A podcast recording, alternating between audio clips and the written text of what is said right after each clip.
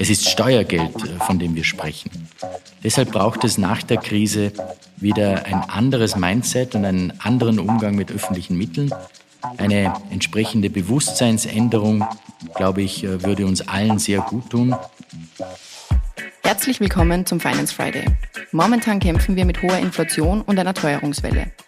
Die Regierung hat bisher verschiedenste Maßnahmen zur Entlastung der Menschen auf den Weg gebracht. Immer wieder ist von Milliardenbeträgen die Rede. Können wir uns das alles noch leisten und ist das Geld abgeschafft? Nein, das Geld ist natürlich nicht abgeschafft.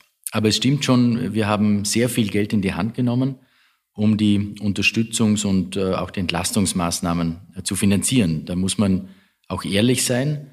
Das war nicht billig und das sind äh, immense Beträge, die wir dafür verwendet haben. Aber ich bin überzeugt, dass unser Vorgehen richtig war und wir das Geld auch äh, gut investiert haben. Denn wenn es darum geht, Existenzen zu retten und eine Verarmung der Mittelschicht zu verhindern, können wir uns es nicht leisten, nicht zu helfen. Die Alternative wäre gewesen, die Bevölkerung in diesen schwierigen Zeiten allein zu lassen. Das hätte den Österreicherinnen und Österreichern, aber auch dem Wirtschaftsstandort und dem Arbeitsmarkt massiven Schaden zugefügt. Das war für uns als Bundesregierung natürlich keine Option. Und deshalb haben wir drei Entlastungspakete geschnürt. Diese drei Pakete, die wir im ersten Halbjahr 2022 beschlossen haben, hatten ein Gesamtvolumen von circa 32 Milliarden Euro. Wenn man die Entlastung durch die Stromkostenbremse noch dazu rechnet, dann waren es insgesamt rund 36 Milliarden Euro an Hilfsmaßnahmen. Und noch dazu hat der Staat gerade erst in der Covid-Pandemie Milliardenbeträge aufgewendet, um Gesundheit, um Arbeitsplätze und Unternehmen in der Krise abzusichern. Wir können oder besser, wir müssen es uns leisten, weil wir in früheren Jahren auch sorgsam gehaushaltet haben, können wir uns, uns eben auch leisten.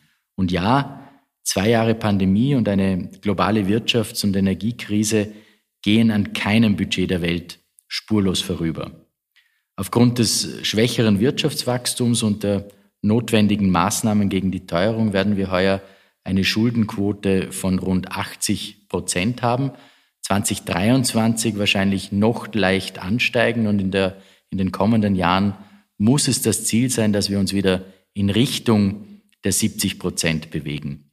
Denn, und damit komme ich äh, zur Frage auch zurück, natürlich kann das kein Dauerzustand werden und wir müssen mittel- bis langfristig wieder zu einem nachhaltigen Budgetpfad und zu einer nachhaltigen Fiskalpolitik zurückkehren. Und diese Rückkehr ist ja kein Selbstzweck, sondern unglaublich wichtig, denn dadurch schaffen wir uns Spielräume, einen finanziellen Polster sozusagen, um für künftige Herausforderungen und Krisen gut aufgestellt zu sein. Das gilt einerseits auf nationaler Ebene, aber auch auf europäischer Ebene. Die EZB, die Europäische Zentralbank, tut sich im Kampf gegen die hohe Inflation auch deshalb so schwer, weil einige Staaten aufgrund ihrer hohen Verschuldung ein ernstes Problem haben, wenn die Zinsen angehoben werden. Und ja, auch für Österreich wird es teurer. Durch die notwendigen Zinsanhebungen der EZB im Kampf gegen die Inflation haben sich die Kosten für unsere Schulden seit Jahresbeginn massiv erhöht. Im Jänner haben wir noch deutlich weniger bezahlt, als wir das aktuell tun. Auch daher müssen wir unsere Schulden nach der Krise wieder reduzieren, weil das viel Geld ist, das uns jährlich für Bildung, für Forschung, für Digitalisierung, Pflege, Klimaschutz einfach fehlt.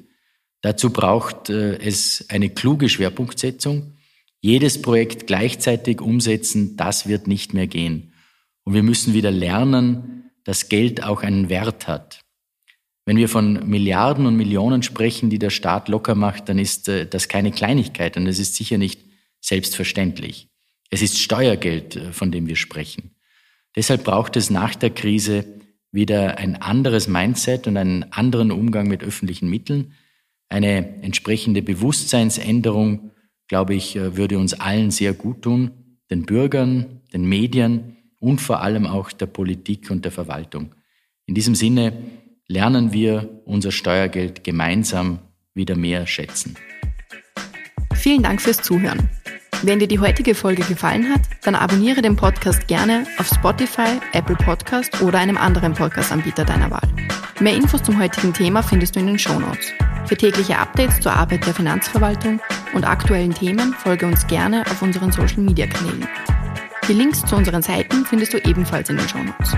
Die nächste Folge des Finance Friday erscheint kommenden Freitag. Bis dahin, alles Gute.